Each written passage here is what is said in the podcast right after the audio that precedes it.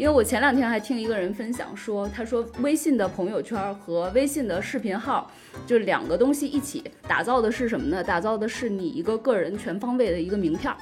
那你发你的朋友圈的帖去刷存在感的时候，你就可以想象这是在一个社交场上，然后你拿着你的一张名片去跟别人在交换信息。在刷朋友圈的时候，你是就非常快的。如果你不重复的发，如果你每就是你可能这件事情你做了一件很牛叉的事情，你就发那一条，很多人是看不到的。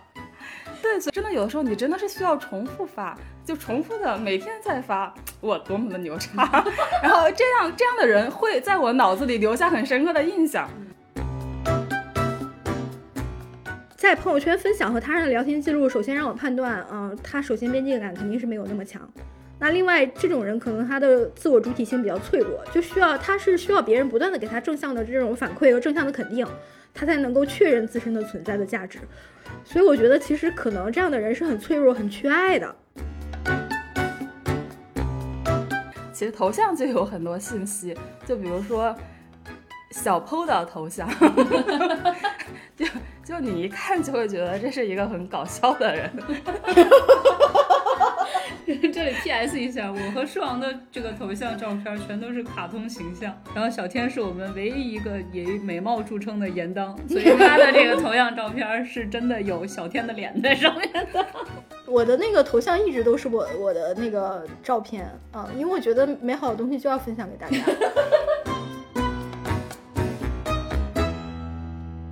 欢迎大家收听本期不爱学习，我是小 Po，我是小天，我是树阳。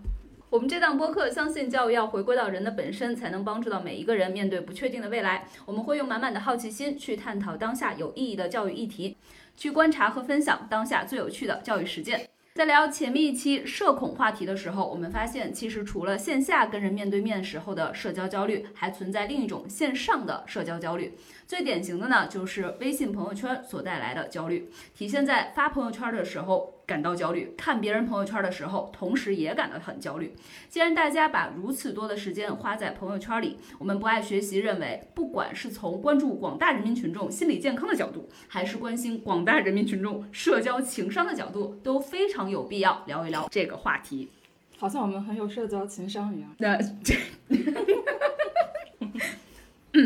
那好，那我们首先第一个话题，先来各自说一说你们是怎么使用朋友圈的，包括会怎么看，然后怎么发。那从这个舒阳开始吧。其实我们想到做这个主题，呃，出发点其实是我在豆瓣小组里面看到一个帖子，那个帖子是一个女生，她拍了一张自己男朋友的照片，把男朋友拍得很好看，很唯美，然后她发帖说。请大家就是教他，他想把这张照片抛到朋友圈，但不知道该配什么样的文字，显得不油腻。然后我当时看了这个帖子，我就很惊讶，我就在想：天呐，现在的年轻人已经有这么严重的朋友圈焦虑了吗？发一张照片都这么的小心？你真的很老。然后，因为我作为一个朋友圈，呃，就是比较公认的文笔很好的人，对。还蛮多人就是在发朋友圈之前把图片给我发过来，然后让我配一些文案，这样就是可以聊到就是朋友圈里他们想聊的汉，以及获得更多的点赞，或者显他文采斐然吧。是，所以从小天那儿的反馈，我也意识到这个问题，所以我先就是说一下，就是这个事情给自己的一个感触。呃，我是八五后。嗯，我会发现一个非常非常明显的一个现象，就是我的这一代人跟可能九五后吧，就是跟他们的使用互联网的习惯，或者说那个心目中互联网世界的那个定位，就跟九五后是非常的不一样的。因为我是相当于是在青春期的时候开始频繁的接触互联网，我们那个时代，互联网对于我们来说，其实更像是一个可以。释放自己的一个空间，嗯，然后我也曾经跟一个九五年的九五年生的一个关系很好的朋友交流过，他就跟我说，就是其实他基本上他开始上网的时候，基本上网上的联系人也都是他线下的联系人，就完全没有就我经历过的那一段，觉得呃网络给我打开了一个另外一个空间，另外一个相相对线下更自由的一个空间的那么一种阶段。所以我们在刚刚使用互联网的时候，就是基本上就是想说什么就会说什么，因为当时也是匿名嘛，不像现在就朋友圈都是实名，就是你作为一个匿名的 ID，其实你是想说什么是没有任何顾虑的。然后也是因为这种匿名性，你也会在网络上交到一些所谓的网友，因为你们其实，在现实生活中是没有什么真正的关系的，嗯，就给你带来这种自由。呃，我是大概是一二年，对，一二年前后开通了朋友圈的，用上了微信的。那个时候我还是延续了我当年用使用网络的那个习惯，所以那个时候我即便是呃朋友圈就。基本上也是实名了，但是也会就是基本上自己想说什么就说什么，就可能会有很多的吐槽啊、负能量这样的东西。直到最近这些年，我才慢慢的就有所收敛。包括我 我在朋友圈的签名是叫做“朋友圈只分享好东西”，这其实是我对自己的一个提醒，就是说我发朋友圈的内容最好是。对别人是有点用的，有点价值的，就不要那么多，就是太个人化的那些吐槽啊之类的东西。啊，我现在发朋友圈，呃，也没有什么特别多的规律，就一般要么是自己写的公众号会分享到朋友圈，或者看到好文章，呃，有一些共鸣，或者说有一些观点也会分享到朋友圈。当然，还有什么就自己最近的动态觉得有必要，就是广而告之的。就比方说前几天，就我发朋友圈就说，呃，因为我现在相当于是自由撰稿，就说，呃，欢迎大家就有什么呃写稿或者文文案的活可以给我，就这种当然就是非常功能性的。我我是怎么就理解我跟这个朋友圈这个的关系的？我觉得朋友圈它其实是，嗯，还是一个跟你还在关注你的人。呃，互相就是通气的一个平台，只要这个人就是还没有把我拉黑，就是他，那他可以通过朋友圈知道我最近的状态，就是我也可以通过朋友圈知道他们最近的状态。呃，我觉得这是朋友圈一个比较合理的功能，然后我现在基本上也是这么去使用朋友圈去看朋友圈的。对，哎，那你既然有这个发好东西这样子一个标准，你会感到有焦虑吗？我其实没有任何焦虑在发朋友圈这件事情上，我只是对过去的我有一点点反省和克制，就是我大概会克制自己不要发一些太情绪化的东西，太负面的东西。就我觉得可能就我只是自己就发现了情绪，但别人看到其实别人不喜欢看到的那些东西。嗯嗯嗯嗯嗯。然后然后我也想到另外一个事情，就其实我我认识一个七零后的一个作家，他是属于那种就是。比较传统文人的那种性格，就是温文尔尔雅的那种人。然后他是从来没有使用过朋友圈的，就他的理由就是，就他不知道朋友圈这个东西到底应该用来干嘛。就我觉得他是他其实是出出于一种嗯爱惜羽毛，或者说他在人际交往的这种礼节上他有一些洁癖，所以他干脆拒绝用朋友圈这种呃社交场景。所以我觉得就就有意思的就是，就是因为每个人他的年龄、他的经历、他的职业背景的不同，就他对朋友圈的理解和使用习惯是千差万别的。我我是呃经常在朋友圈分享一些观点类的文章，然后加一些自己的暗语。比如说最近我看这个公众号“人物”，就是我经常看的一个公众号，写了一篇关于金枝玉孽的文章。我不知道大家有没有看过《金枝玉孽》这部剧，如果没有看过，我强烈安利给大家。我认为这是类型剧，就是宫斗剧的这个巅峰之作。然后这篇文章我看的也非常心有戚戚，于是我就转发了。然后我当时的暗语，我觉得写的挺好的，就在这里分享给大家。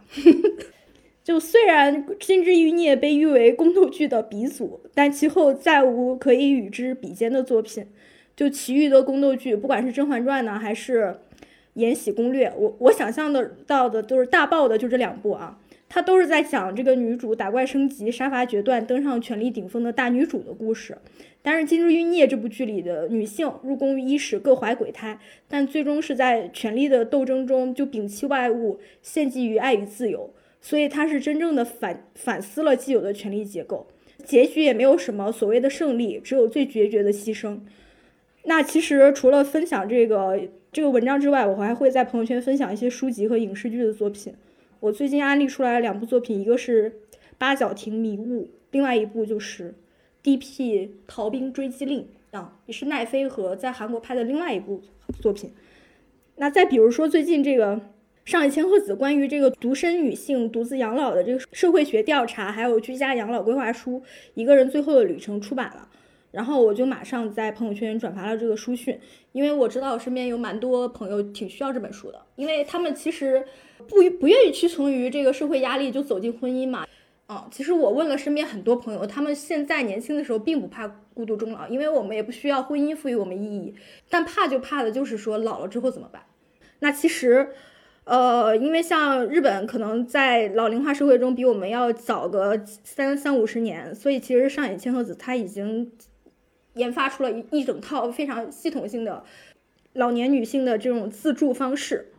我也很希望就这本书可以切实的帮到大家。然后我转到朋友圈之后，很多女性都表示要去看。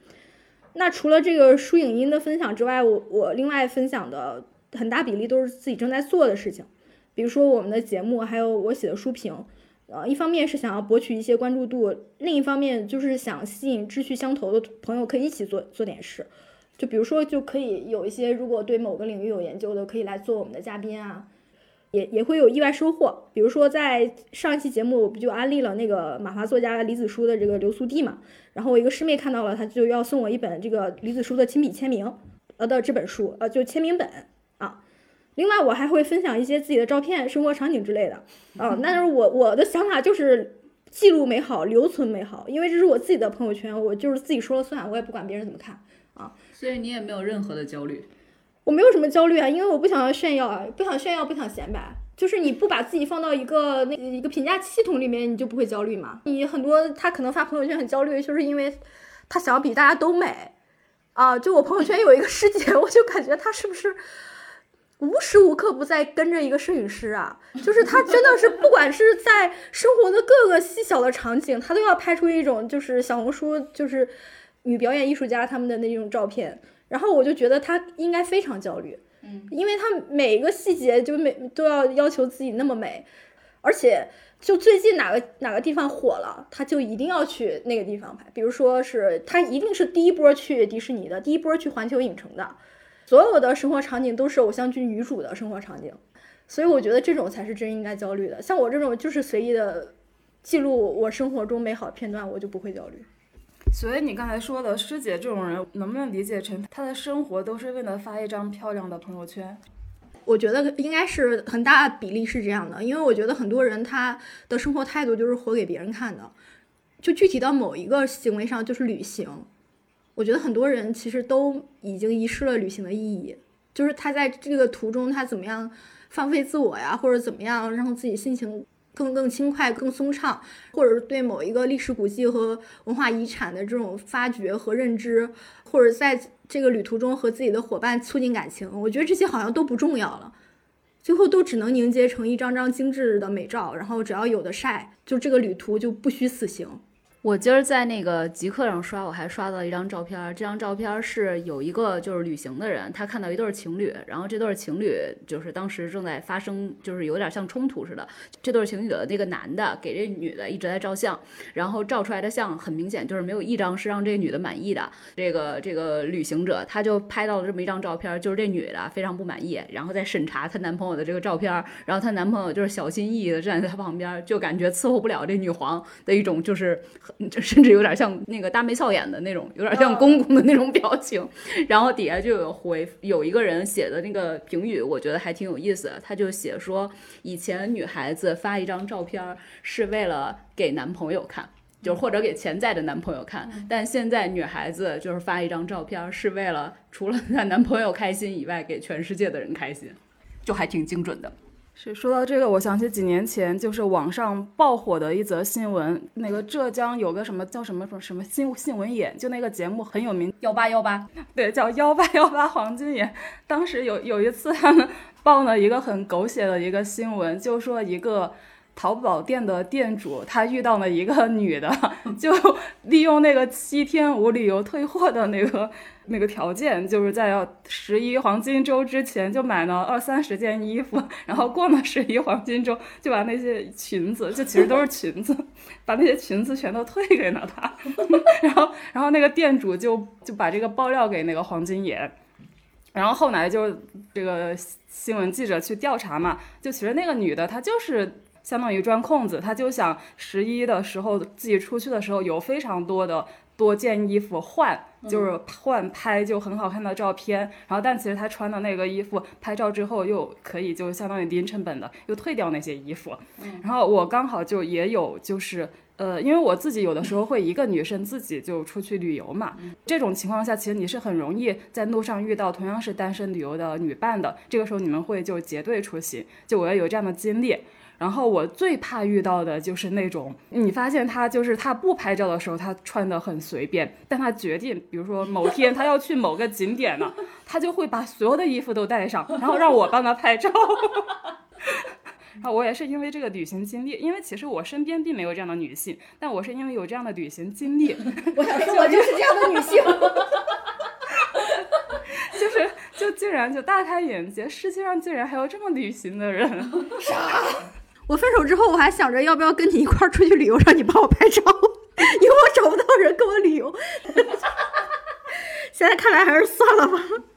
其实我很想分享，昨天我跟老我老公正好出去逛，然后我们在逛的时候，你们也知道我很喜欢拍照嘛，就不是拍我、不一定是拍我自己的照，我很喜欢拍一些街景什么的，然后或者一些比较有意思的人。然后当时我们俩走在路上的时候，就发现了一幕，反正这一幕是什么样我就不形容了，就是大家可以去联想。然后就是反正我觉得很有意思、很有张力的一幕。然后我跟我老公都在那块儿说，哎，真的是很有意思。但我们俩在品评很有意思的过程中呢，我们俩就已经错过了那一幕，就是我们俩已经就是走的差不多五十米开外了。然后这个时候呢，我就说要不要回去照一下这张照片？然后我老公就说有点懒得回了。然后其实我自己也有懒，有点懒得回了。然后我们俩就同时说出了一句话，我现在想一想，我觉得还挺 sweet 的。我们俩就说，那就把它变成只属于我们两个人的回忆吧。嗯我我我当时说完了以后，我就觉得其实就感觉还挺窝心的。然后嗯然后，然后我认为就是很多时候，就这个东西，你说我们如果照完了以后，肯定也就是我发到朋友圈，或者我发到什么其他的地方，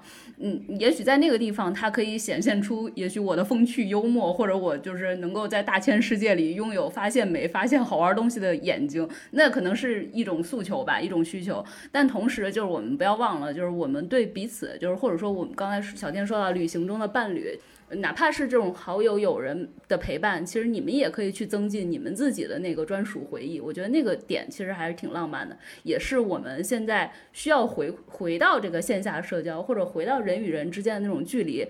要去做的一件事儿。我觉得，嗯，然后就正好也说到这个，我就继续来说说我是怎么使用朋友圈的。可能跟舒阳差不多吧，就是我不知道小天你有没有给朋友圈分组，反正我是没有给朋友那个微信的好友怎么分组的。然后发朋友圈我基本上也不会分组，然后因为我不分组嘛，所以我对朋友圈的界定相对来说也没有很私人化。嗯，可能还是跟硕阳比较像，因为我们俩年龄也比较接近嘛，就是都还比较强调这个朋友圈的一个公用性。比如说，我会发自己公号上面写的文章，或者经常发咱们播客的一些这个内容，因为我觉得确实挺好的，所以我就会发。然后我也经常会。因为我老公是做艺术和插画的嘛，然后我又是他的一个经纪人，所以就是我也经常会转发一些他的作品啊，或者他的新动向什么的。就我觉得这件事情还是挺重要的，就不仅是因为这些内容本身，我是希望可以广而告之，嗯，告诉给更多的人的。就更重要的是，朋友圈上就是有很多完全不发内容的人，我会发现，我隔一段时间如果看到这个 ID 或头像。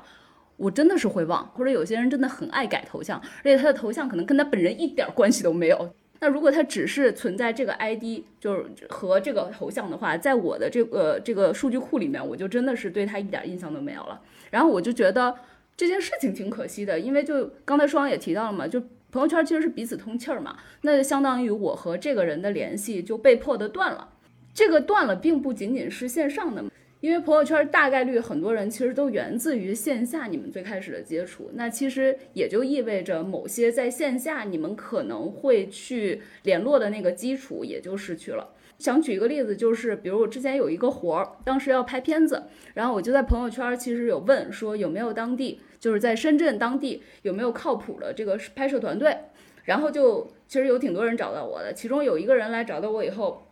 他乍一说话。我看到他头像什么的，其实是完全没有印象的。我想说，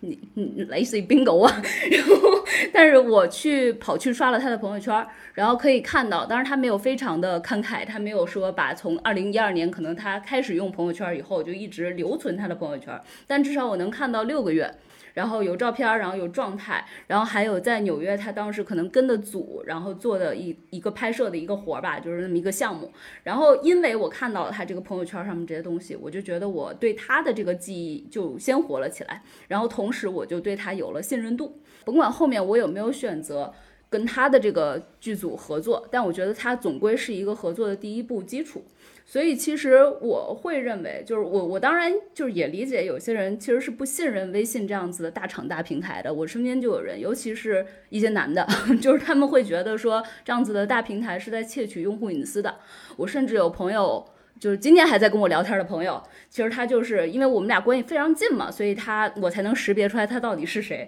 但是他真的就是他跟我一边岁数大，然后。这么多年了，就至少用了朋友圈也有八年了吧。他的头像现在还是空的，就是啥都没有。然后朋友圈上面也是干干净净，啥都没有。这些人确实是存在的，我可以理解他们是有自己的一个动机的，然后有一个自己的一一些避讳或者一些压力啊什么的，嗯，然后不选择这个，或者有一些呃，比如说隐形的这种的心理压力。因为我还有一个朋友，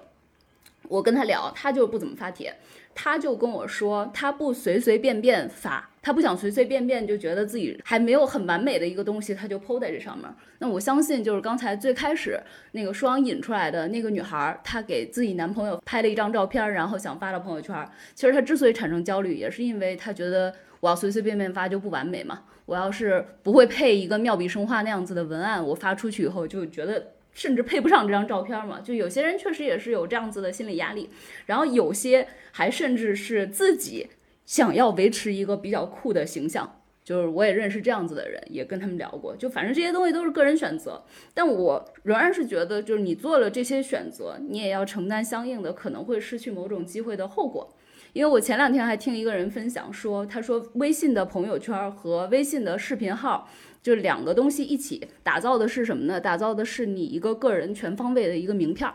就是以后我们的线上和线下全部打通了以后，这个东西，尤其舒阳说的，就九五后，其实他们大多数的线下认识的人，就跟线上认识的人是完全重叠的嘛。那其实这个东西就是你的名片儿。那你发你的朋友圈的帖去刷存在感的时候，你就可以想象这是在一个社交场上，然后你拿着你的一张名片儿去跟别人在交换信息。就你不发名片当然也是可以的，对吧？你就坐那儿一直喝闷酒也可以，但你相当于就把你的名片攥手里了，然后很多机会可能就真的是错过了，而且这些机会你错过的会甚至不知道。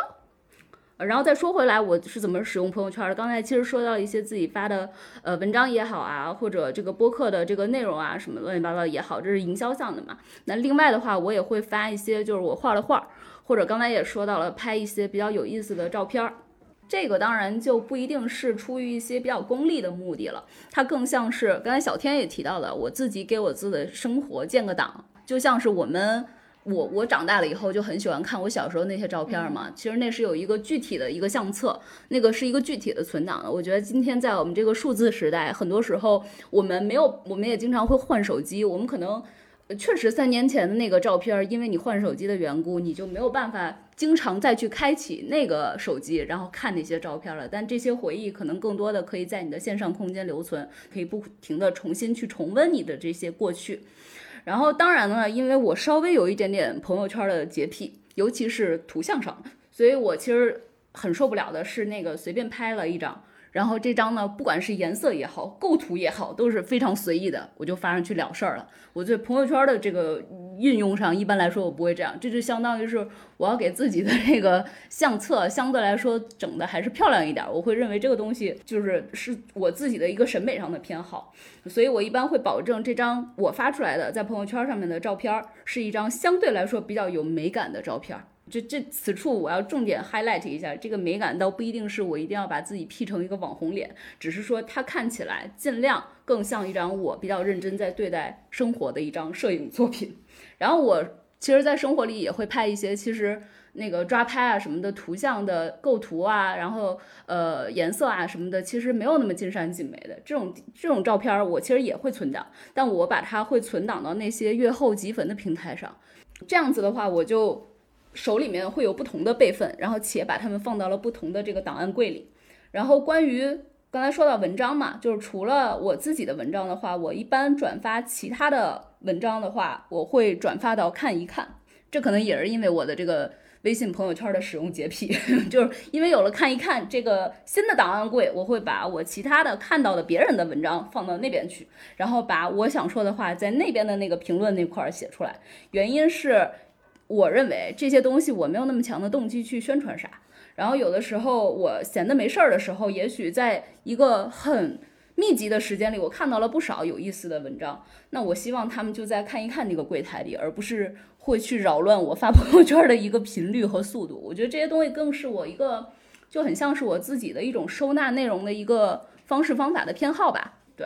对，刚刚才小坡其实已经提到了，就是说朋友圈其实是相当于是你的社交名片嘛。呃，我觉得的确是这样，因为就现在，我觉得很多时候我们先跟跟一个人建立联系，先是加微信，而不是说先是线下见面。所以加微信第一件事，我就会点开他的头像，点进去他的朋友圈，看他发过些什么东西。真的就是你的朋友圈，就是建立了别人对你的第一印象。就是刚才小坡也说到一个信任度的问题，说就如果就有的人的朋友圈，可能你一看就可能能够。对这个人产生一个信任度，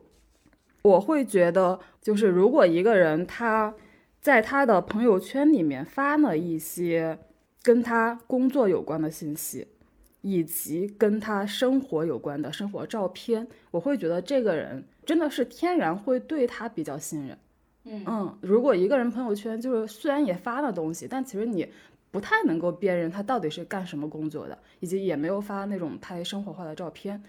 或即便发照片发的也是，就是你看不出他到底是在干嘛的那种。然后我会觉得这这样的人就是相对，嗯，至少我会觉得他不是很社会化、很职业化的那种人，他可能是一个比较有个性的人，就大大概是会有这么一个印象。所以我们下面就想问一个想问的问题，就是你们在看别人朋友圈的时候，就有没有这种好印象和坏印象的差别？比如说哪些是你们？就印象特别差，特别想吐槽的。现在感觉到朋友圈的确还蛮重要的，因为我觉得算是就是向公众打造一个自我形象的一个展示的平台。就是在熟人社会里边，可能认识一个人都是都是在线下线，就是都认识了嘛，因为当时也没有网络。然后你要想了解这个人的过往的话，你就是向左邻右舍或者是自己的亲朋好友打听一下这个人究竟是怎么样的啊，他的履历如何，然后。基本上都能了解个八九不离十。当然，现在也有这样的一个情况，但更多的就是说，我们在线上加了他，我们看了他的朋友圈，然后我们就知道了他的过往，知道了他的经历，然后或者说他的朋友圈没有透露那么多信息，但起码透能够从一些只言片语，或者说一些一一些细节里面透露出他的个性，或者说他更在意什么。然后我就觉得好像挺有趣的，就是这是我们现在。了解一个人和认识一个人的一个最最普遍的一个路径。朋友圈我比较厌恶的一些内容，我觉得大多都是炫耀型的啊。我炫耀的就是东西很多啊，就炫富、炫美，就比如说炫耀自己的事业成就、学术成就，还有的人是在炫自己的学术资源，或者是自己的人脉资源。哦，我之前印象很深刻的是，我朋友圈有一个人，当然现在我们俩也不知道是他拉黑了我还是我拉黑了他，反正彼此就就就看不到彼此的朋友圈了。在学术界有一个比较重要的青年批评家文学什么文学奖，然后呢，他有次他就转发了这个文学奖的呃获奖名单，然后加的暗语是我跟这些得奖的青年学者都吃过五次饭及以上。我当时就觉得很可笑，我觉得你就是跟这些人有过一些饭局上的往来，能证明什么呢？能证明你的学术成就跟人家就等量齐观了吗？我还有在朋友圈追星的朋友，当然我被我把他屏蔽了，因为他每天都在发那种我不认识的各种哥哥，然后然后表露对他们的花痴，我比较能了解他这种行为，但是我希望他能够把这些东西迁移到一些更垂直的平台上，比如说你要去炫耀，或者说。去展示你的美好生活，你就放到小红书上去；你想要更更畅快的追星，你就去微博，然后或者加入一些粉丝群，啊。就是我昨天有一个朋友跟我在聊天的时候，他还在讲他发朋友圈的一种社交焦虑，因为他的职业身份是老师，然后他们刚办完了那个运运动会，然后他说他们同年级组的所有的老师就班主任都在朋友圈里发了自己的孩子们，然后呃在运动场上竞技时的这种呃潇洒与果敢什么的，就各种照片，然后发了一些啊我的孩子们好棒啊，好棒棒这种，然后他觉得。他必须也要发，但是他又不想发，因为他觉得这并非出自他的真情实感。因为这个运动会可能给他更多的感受是疲惫和累，还有就是心累嘛。你要组织，然后你还要注意小朋友不要受伤啊或者怎么样。但是他说小孩子就是那样，他们说他们很，呃，不会想那么多，他们就会觉得别的人班主任都发了，为什么你不发呢？是不是我们表现不够好？所以他后来就选择发了，然后又分组可见，然后就是我们这些真正的。他朋友圈里真正的朋友，他是看不就是看不到的，只有他的他的孩子和他的这个呃职场上的其他老师可以看到。那其实我当时又感觉到，就是可能有很多人都是这样，就是他们迫于职业身份不得不发朋友圈，嗯，就是他们的自身的意愿其实是被他们的社会身份和他人的期待所挟持了，就是可能很多职场人也失去了这个朋友圈自由。然后其实我通过他这个职业，我又想多了一点。就是我觉得很多职业，我们可能都会人为的去索取一些情感劳动，就是在他的专业主义和他尽职尽责以外，我们可能会被附加到一些很神圣化的道德上的东西，比如说老师，比如说医生，啊，当然有还有母亲，当然他可能不算是一种职业啊，就是社会上对于教师这个职业身份，比如辛勤的园丁，全身心的扑在孩子身上，然后桃李满天下这样的某种期待，他也会感觉到被榨取的过多。他的意愿上并不想发，但是他就又要表现出他情感上很很爱孩子们，所以他必须分组可见，给孩子们展示一些我很爱你的那些场景。这个让我想到了，我其实也有一两个朋友，他们，嗯，倒不一定是小天说的出于某个职业吧，但是就是尤其是做文字项或者运营营销项的，很容易会变成你要去宣传这个产品，你要去宣传你们公司。然后有些人就会，也不能说被迫吧，但是就是迫于一些同柴的这种的压力，就是大家好像都在发，所以你也就要转发一些，比如说很像 PR 像的或者这种文章发到自己的朋友圈。然后我有一些朋友，他们就是因为，嗯，觉得这个东西自己发到朋友圈的话，就如果他们在。别人的朋友圈上看到，他们会觉得不舒服，所以他们自己发朋友圈也会不想发这样子的内容。于是就有些人可能单独再去拿一个手机号，就把这个手机号变成自己的一个职业号，然后同时自己还留一个也有这个私生活的，有自己这个真正的和一些密切相关的一些好友这样子往来的一个那个微信号。其实就是小破刚才说的，又让我联想到我还比较厌恶的朋友圈的一，就是一种内容形态。当然，我其实可以理解他们啊，就是我朋友圈会加一些就是服务业的从业者 啊，比如说就是我也不知道怎么回事，就加到了一些健身教练啊。当然，因为我特别喜欢购物，所以我也加了一些服装店的导购，就商场服装店导购。然后他们发的一些内容，在我这这样一个女性主义者看来，就是非常的就是冒犯那种。呃，女性的内容，就比如说这个健身教练，他时不时的会发一些，就是非常刻意的去营造一些身材焦虑，啊，还有这种男权凝视的一些话，他其实他就是想让你办卡嘛，就是为为他冲业务。然后就是导购也是，其实他们会发的就是啊，女人不爱美，期待谁来爱你？呃，就是你自己不给自己买漂亮衣服，呃，也用心的营造自己，男人怎么会对你呃报以轻眼？就这种，他们可能没并没有。呃，发自内心的认同这些话，他们认不认同这个也无所谓，但他们就知道这些话是有杀伤力的，可可能会带来一些人就是去他们那儿选购或者去办卡或怎么样。但是他其实在我看来啊，我观察到就是资本是怎么钳制着一些普通的劳动人民，然后又成为了男权主义的一个共谋的。我我觉得其实你刚才说的。倒不一定说资本怎么着，就是或者女权啊、男男男男权啊这样。其实我觉得主要是因为一般来说，大家要去转发朋友圈的这种东西，或者说比如说像导购给你发到就是让你可见的那些朋友圈上的内容，一般来说都是有话术的。统一的这个公司已经定好了，比如我们要转发的时候，这个话术就是什么。那其实很多人都是无脑的去转发，他甚至不用去领会这个中间透露出来的价值观是什么，他就是这么发。但是他可能对这个行为本身是排斥的，他觉得这个是我呃的这个工作倾压了我的私人生活的一种表现，我就是讨厌这样子的一种倾压和剥削，所以他会建一个私人的号，然后去在私人的这个朋友圈上发自己真正属于自己想要表达、自己想要传达的价值观的一些东西，就他会把公和私完全明确的分开。其实我觉得这样的就是有一定的反思意识的劳动者也是非常值得赞赏的，因为其实我现在应该不会去批判任何一个个体了，因为我觉得他们发那些内容背后也有业绩或者是绩效的一些考量，嗯然后再挟持着他们嘛，他们也并非出于自愿，其实也能够看到背后的更根本的原因和在哪里。其实刚才就是聊了很多，就是这种 PR 项的。我觉得跟刚才最开始小天提到的炫耀项的东西，他们其实有的时候是重合的。比如我会看到别人在发自己做了什么很牛叉的事情啊，比如自己见到了谁谁谁，自己服务呢哪个很牛叉的客户啊，这种炫耀型的信息。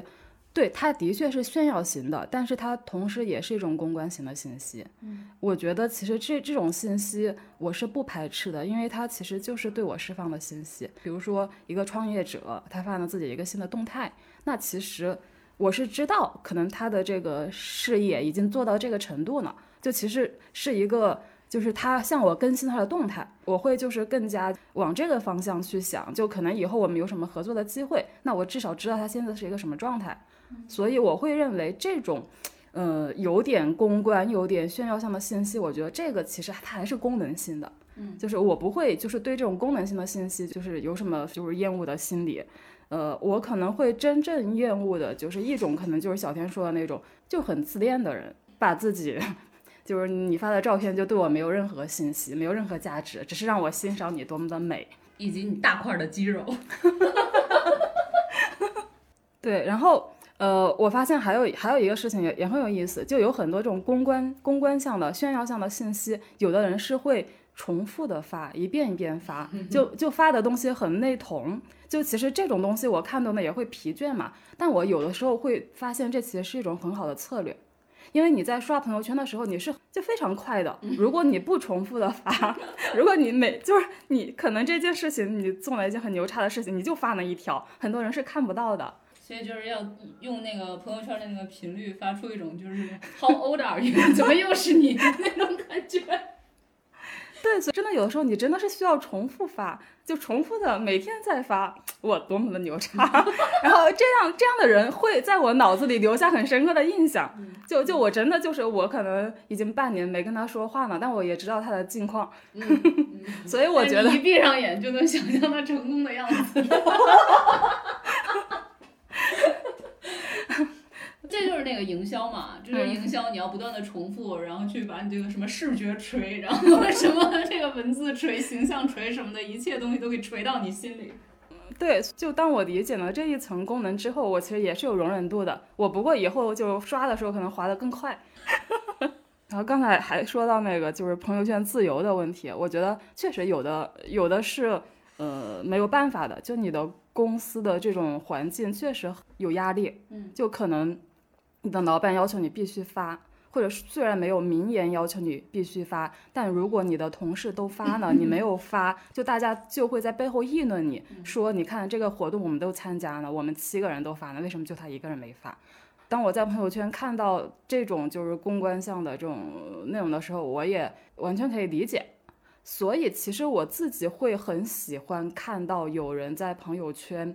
透露一些私人化的。观点或者情绪也好，因为我觉得这种内容是我能够真正的触摸到你的一种途径。嗯，我觉得其实多多少少一个人多多少少都是会在朋友圈有这种内容的，除非他真的是一个非常非常工具化的一个人。对对对。然后我看到这种信息，我可能还会专门去给他点个赞。嗯，就可能我觉得他可能线下心情不太好，或者是他的那个观点我也很认同。所以其实我是比较愿意看到一些私人化的一些信息出现。但当然，我觉得你也不要太多，太多就会觉得你这个人太情绪化。嗯，我看了一下我仅有的 block 的几个朋友圈的朋友啊，就基本上来说，我一般其实不太会去拉黑这个朋友圈。然后如果仅有的那么几个的话，就只有一个原因，就是他写的东西完全我是不知所云。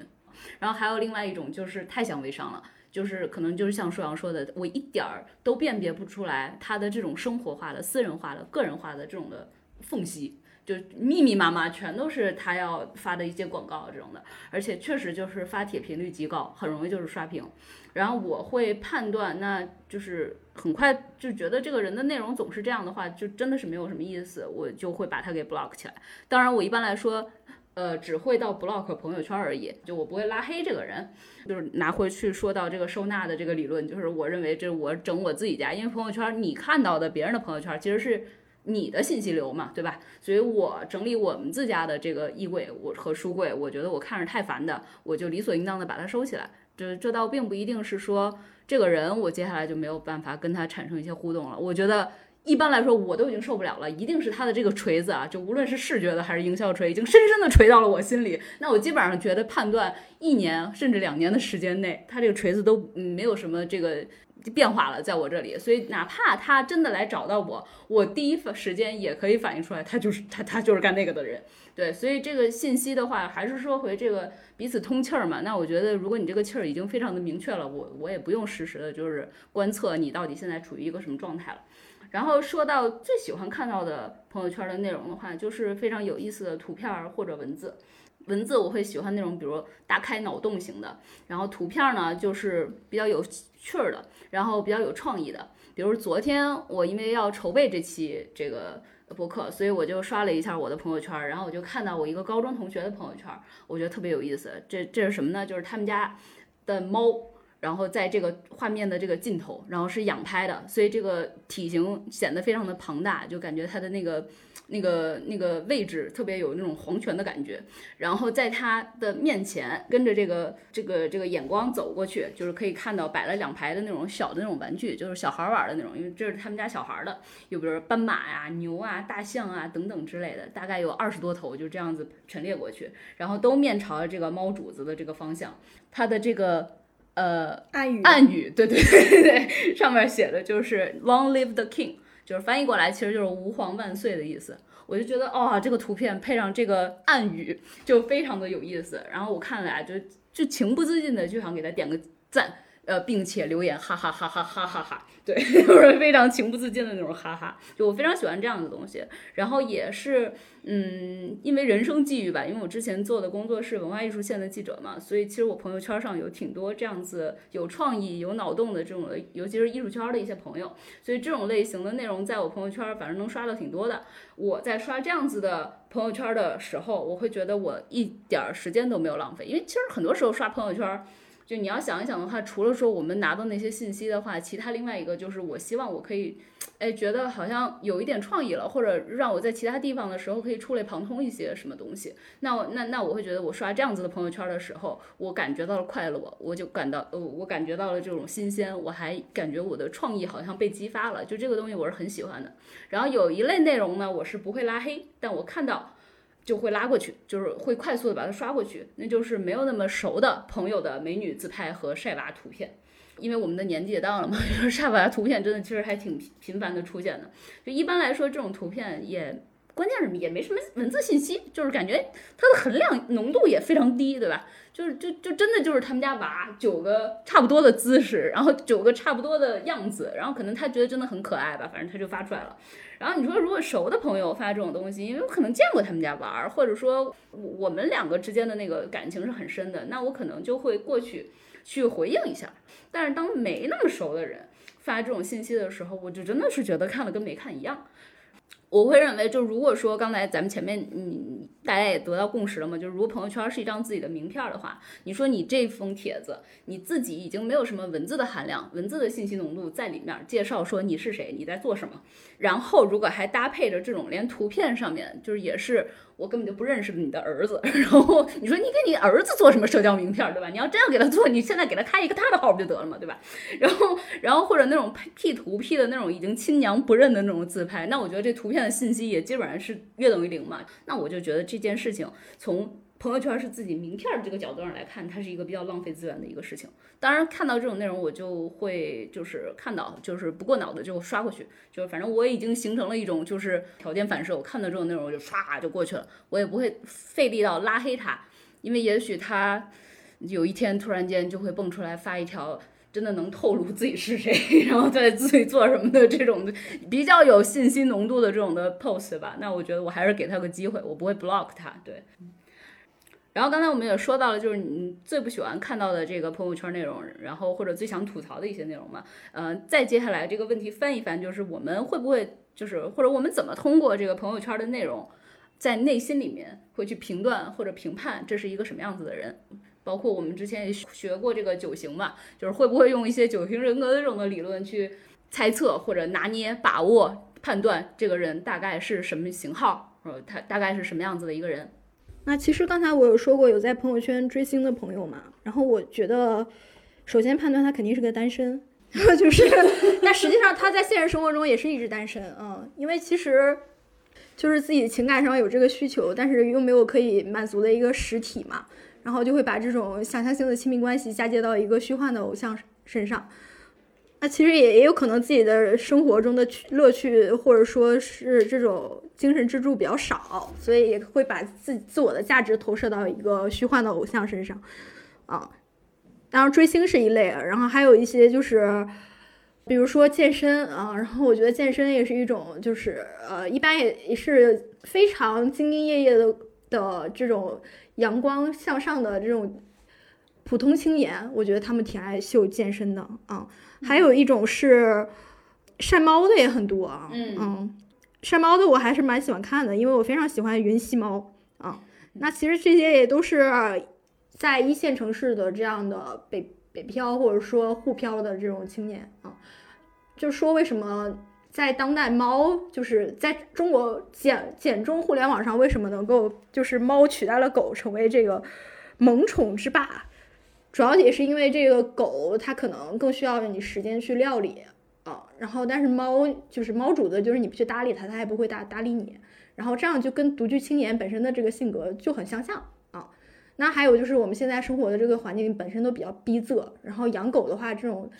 对它它每本身也没有什么活动空间，然后养猫的话就多小的一个小卧室，它也可以就是自己在那里栖息着，所以其实猫和这个北漂青年真的是太绝妙的这样一个。搭配组合了，嗯，我在朋友圈还有看到一种是晒聊天记录的，嗯，其实大家可能也都有共鸣，嗯，我我朋友圈有一个非常喜欢晒聊天记录的，然后他的内容大多数是别人对他的赞美，直直男的追捧，或者是别人对他的观点的一种附和或认同，嗯，然后我我会觉得。在朋友圈分享和他人的聊天记录，首先让我判断，嗯，他首先边界感肯定是没有那么强，或者说他这个人本身也比较私我，因为在大多数人看来，就是聊天记录可能还是比较私密的啊。那另外，这种人可能他的自我主体性比较脆弱，就需要他是需要别人不断的给他正向的这种反馈和正向的肯定，他才能够确认自身的存在的价值，而且他不是只需要一个人给他这样的反馈，他还需要朋友圈的人来围观别人对他的赞美和肯定。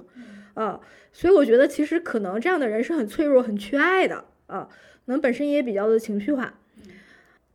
最近发现哈，这种趋势，呃，就是晒聊天记录，在小红书上是比较蔚为大观的，因为小红书是一个非常的那种信息茧房的一个平台，就是你点到一个东西之后，他给你推的全是那个东西。就是我有一次点到了一个女生，她在晒自己和相亲对象的这样的一个聊天记录，就是她单方面的向。自己的相亲对象表明了爱意，那后来她她发发现他见光死了，就是她的那个相亲对象发现他长得不够美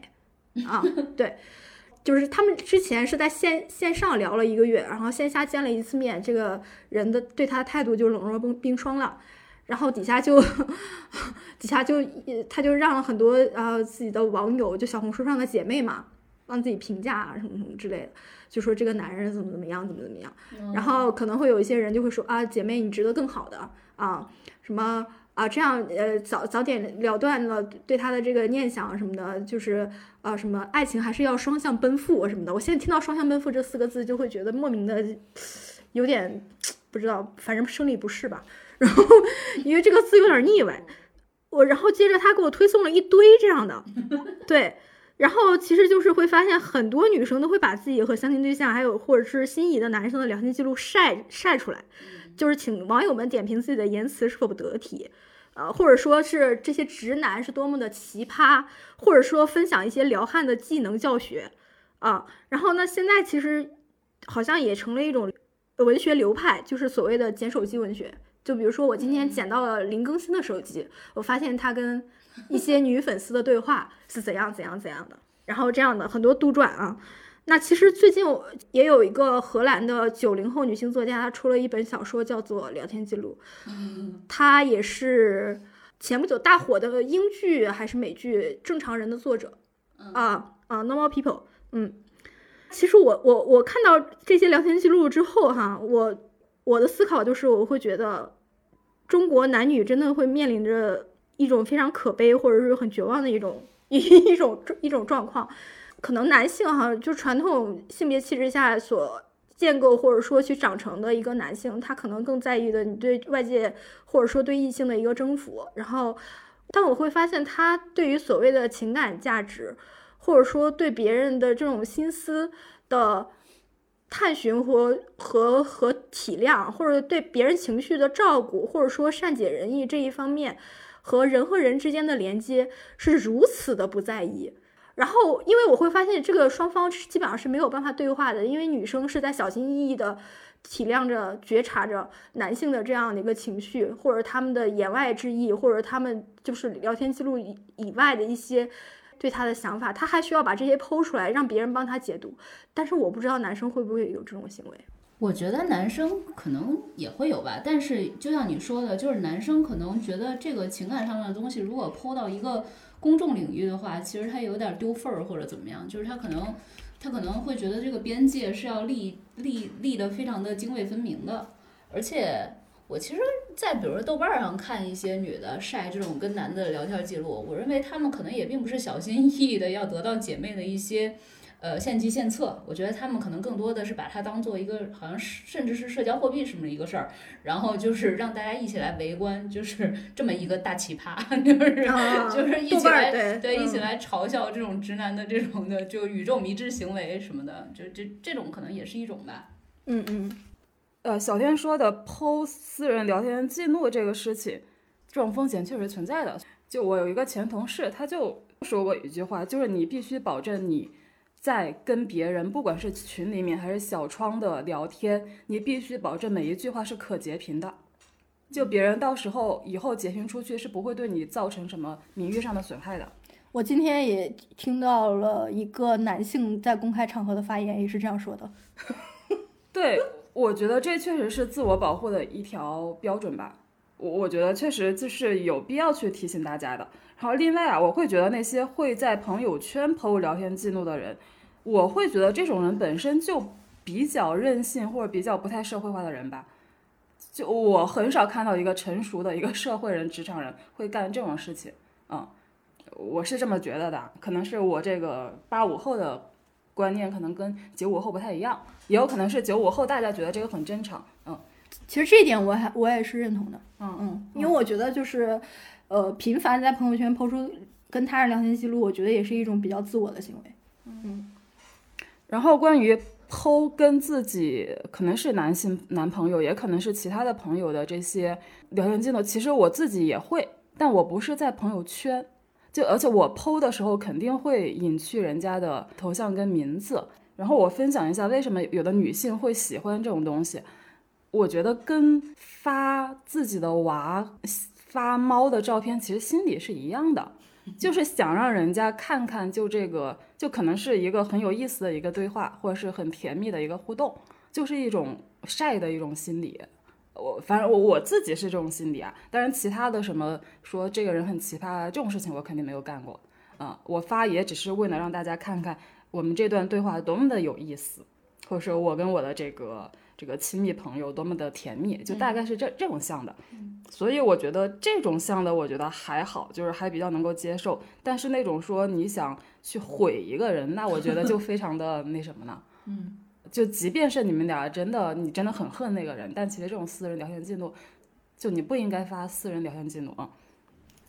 然后关于就怎么通过朋友圈去看一个人，其实你加到一个人的微信，首先你会看到他的头像，其实头像就有很多信息，就比如说小 PO 的头像，就就你一看就会觉得这是一个很搞笑的人。然后反正至少我们都没有用那种很标准的那个形象照、公关照去做自己头像嘛，嗯。这里面肯定是有有信息的，就我们没有那么的，怎么说三号吧？嗯嗯嗯嗯，就可能我我们虽然就年纪也不小了，但是还是内心里住着一个孩子。那小天呢？这里 P.S. 一下，我和狮王的这个头像照片全都是卡通形象，或者至少是二次元的。然后小天是我们唯一一个以美貌著称的颜当，所以他的这个头像照片是真的有小天的脸在上面的。对我，我我我的那个头像一直都是我我的那个照片啊，因为我觉得美好的东西就要分享给大家。是，所以。有有的人的头像他会比较阴暗，就是就色彩都比较灰暗那种，就我会觉得这个人可能是就情绪比较低的那种人，嗯，就大体上我会这么判断。真的，我觉得最好还是不要把自己头像弄一个让人看起来有视觉上不舒服的那种头像。你是说一级恐惧症这种吗？对，反正类似的，就有有的有的图片可能你自己觉得很酷。但其实真的会让人感觉印象不太好，所以就其实通过头像，你大概能够 get 到这个人的一些气质吧。嗯，然后当然，如果他就用一个公关照，那你就会知道，要么是他的职业要求如此，要么就是他就是把微信当成一个就比较公关向的一个东西在做嘛。然后你点进朋友圈之后，你马上看到的就他的那个头图，就那个背景图，然后还有他的签名，其实这里面也有很多信息呢。就他选择的图片的风格呀什么的，他的签名的风格啊，就你多多少少会有一个评判。这种东西就是很难说，但比较呃显著的一类朋友圈头图就是自己一个公关照，然后并且上面可能还有一些字，这个字就跟他的工作有关。就这种朋友圈基本上就是非常营业向的那种啊。然后我可能会去刷一下这个人的。他之前时间线上的一些东西，我可能会重点去看一些能够体现他的观点的一些内容。如果有的话，就有的人就是很公关、很营销向的，那就完全没有嘛。但有的话，我会去看一下，因为其实你通过一个人他的观点，其实基本上就可以感受到这个人的价值观啊什么的。嗯，我觉得这种信息我会去重点去关注的。然后，因为恰好我。朋友圈有非常非常多的传媒人，这样的人呢，他其实是非常会肆无忌惮的表达自己的观点的，所以这样的信息也非常多。就如果一个人他是就是媒体圈的话，那我基本上就通过看这个人朋友圈，大体上就知道他是一个什么人了。嗯，但是有的人就非媒体圈的那些呃我的朋友圈的联系人，他们可能就不太会剖这种观点向的东西。他们就算剖的时候，其实也是一个是频率比较低，嗯，再次呢，我觉得他们在剖一些观点上的东西的时候，其实不太能够，嗯，真正代表他这个人，因为他可能就是偶然的看到一条社会新闻，然后就很气愤，然后就当下就表达自己的观点，但他其实并不具备真正的就传媒人拥有的那种，就你说信息判断力吧。所以并不是说他可能发那一条我内心不认同的一条内容，我就会在内心里把他化为这个人很傻叉，就我大体上会把人，我会分成这个人是传媒圈的人，这个人是非传媒圈的人。我首先会有一个这样的大概的分类，然后再再通过不同的标准，大概去看这个人是一个什么样子的人。嗯，智商八十以上，九十以下的。没有没有，就就就是相当于，因为你从业经历不一样，其实你的就你对信息的那个就是反应肯定是不一样的嘛。嗯，就是就我就不会用那种比较苛刻的以我去判断传媒人的标准去判断那那些非传媒圈的人。嗯嗯。就是说到这个从朋友圈的一些行为来判断人这个事儿，就除了前面说过的一些，就是我朋友圈上面一些搞创意工作的吧，我觉得还有几类能够挺明显的感觉出来这个人是个什么样子的人的，一个是。经常会转发文章，然后 开始发评论的，就是可能书上说的那种的，嗯，然后他们确实很多都是传媒圈的，然后我会发现说这些传媒圈的吧，也不一定都是那种资深记者或者有经历过，嗯，非常完全的专业化的训练，嗯。有些其实我自己看了看，可能就是沾过一点边儿。比如说，他可能在南方系实习过三个月，然后他就自诩为一个传媒人了。就这这种，我觉得其实还挺多的。或者比如播客主播，对，也有，对吧？就是会觉得自己是一个反正意见领袖了。总之，他们就是都在这种公众平台上有过发表意见和发声的这种经历，而且。我会判断啊，就是他们可能相对来说还是吃到了一些发表声音、发表观点这样子的一些红利，就是或者至少是一些正反馈吧，就觉得好像构建了某一个社群似的。如果不是苛刻的一些 KOL 式的那样子的话，至少是个 KOC。所以我会觉得这一群人相对来说，嗯，不管是 OL 还是 OC 吧，反正都是挺自信的。嗯，然后如果 我自己反正有一个求生欲比较高的一个这个这个动作，就是如果我会看他们这个下面就是就会留言嘛，如果说真的是留言的话，我会发现说，嗯，比如说你质疑他，就质疑这种人，或者提出一些相左意见的时候。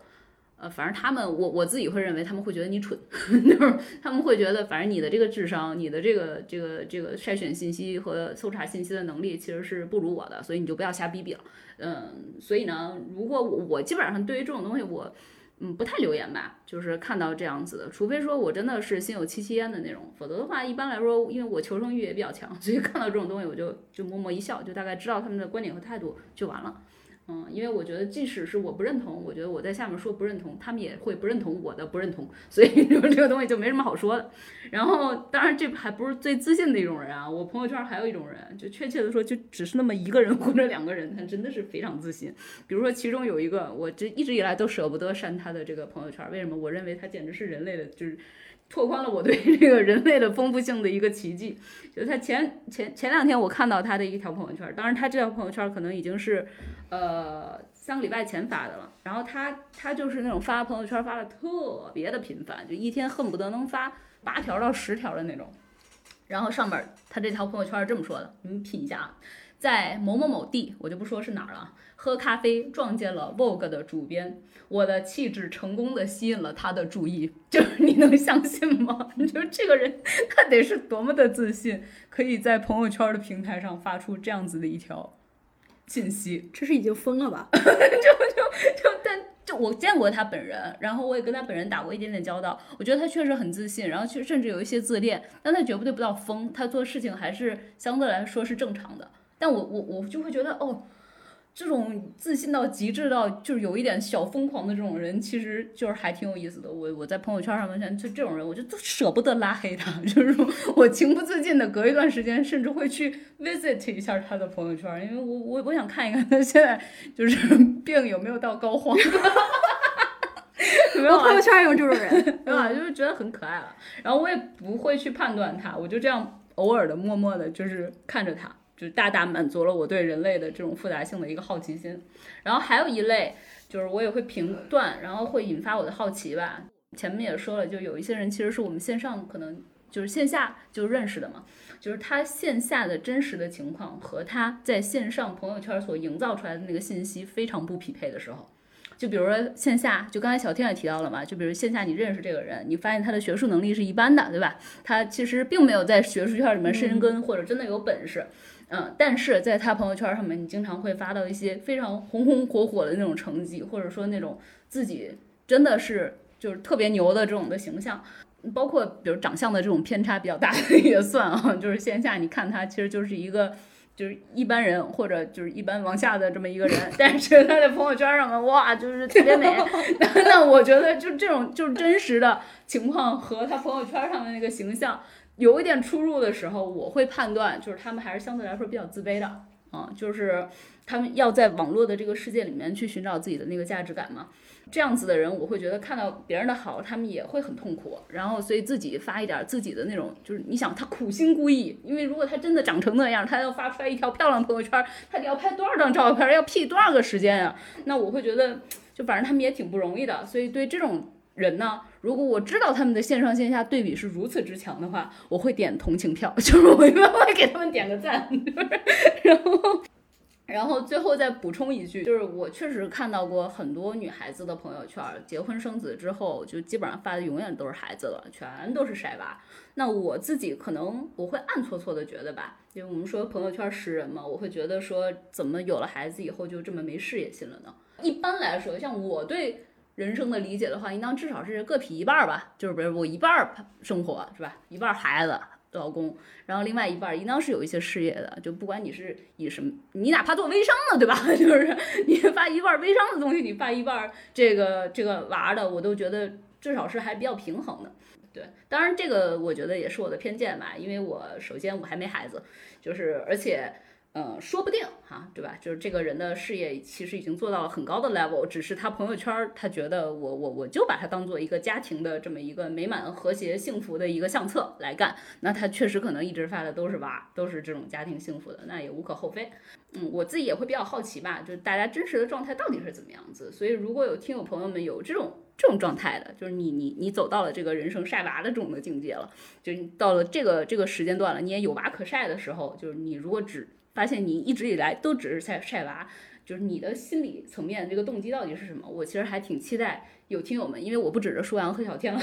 甚至现在只是单身，对吧？就是如果你到这个阶段了，你是这么做的话，我其实还挺欢迎你们在留言区里和我们互动聊聊看的，就是你们到底是怎么看这件事儿的？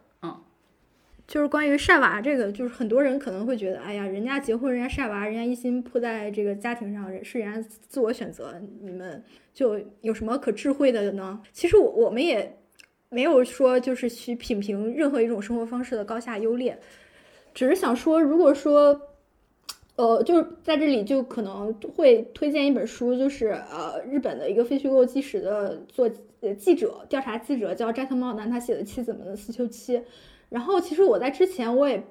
不太了解，就是说作为主妇啊，或者说没有职业或者没有社会化的一面。呃，没有自己的社交生活，这样的生活究竟有多苦闷？然后我看了这本书之后，我就了解了。因为我觉得，就是从马克思的角度上来讲的嘛，人和动物区别还是人有创造性的活劳动嘛。然后劳动是你实现你的自我价值，然后你跟社会有一个连接。那你其实，嗯，把所有的心思投入到家庭和孩子身上，那其实你就等于把自己的这个一面给舍弃了嘛。然后，那你人到中年，或者说到老年的时候，你内心是会有很大的这种空虚、失落、低落和躁郁的啊。然后，因为那本书它很形象的就记录了上世纪八九十年代日本的一些主妇他们的那种，就是很躁郁到稍微有点疯狂的那种举动，比如说他们会。暴饮暴食啊，或者说酗酒啊，或者来疏解内心的苦闷。但是当你想在人生中再抓住一些具体的事情，但你又发现自己没有能力的时候，其实那种时刻是最无力的啊！而且你的丈夫和孩子也没有办法理解你。嗯，其实我们一开始提到的那个，我说我不理解，就现在年轻人他们发朋友圈的那种焦虑嘛。我理解的是，就人年轻的时候，他都是有需要有一个自我表达的出口的。嗯，就所以，比比方说那个女孩，她在想发自己男朋友的照片的时候，她其实也是想要有一个自我表达的出口，可能就是我想晒一下我的男朋友多么的好看，这这也是一个就是非常正常的一种心情嘛。首先，我觉得就是我会就是还是蛮理解，就是人特别是在年轻的时候，他真的非常非常需要这种自我表达出口。其实我的朋友圈也有一些就年纪很小的人。比方说，我记得我几年前就是已经忘了是什么原因加了一个高中生的朋友圈，然后他现在应该上大学呢，就他其实那上面也有非常多的一些私人化的自我表达，但他是一个那种比较就是有自己思想、独立思想想法的那种男生嘛。然后所以我觉得他的朋友朋友圈很有意思，虽然也有很多吐槽，但是也不是太过于泛滥的那种吐槽。就我我会觉得我很喜欢看他朋友圈，因为他真的在表达自己的一些想法。然后我觉得自我表达，我觉得这个东西就其实没有必要去自己去限制自己，即便你可能说了之后会觉得，哎呀不好意思，我既然在朋友圈发这些东西，但我觉得其实都还好，因为其实我年轻的时候也是这样的。我其实想说的是，但是我觉得那种焦虑是没有太必要的。就你想发你男朋友的，你觉得男朋友你男朋友很帅，发上去不就行了吗？你甚至说一句，就是我男朋友就是很帅，那又怎样呢？因为你想表达的就是这个东西啊，我我觉得这有什么好焦虑？会不会别人会觉得你油腻啊，或者怎样？我们都没有怕自己油腻，为什么那么年轻的姑娘会怕自己油腻？嗯，就可能还是因为年轻的时候自己是没有建立好自己的那个，就是小天经常说的主体性的嘛，就是你还是很容易被他人的这种眼光、他人的这种价值评价的这种的所影响，嗯，所以越是年轻，可能越是容易这样子，嗯。虽然我们以这个老者的心态，我们认为大可不必，这正是你们可爱之处，对吧？嗯嗯，是。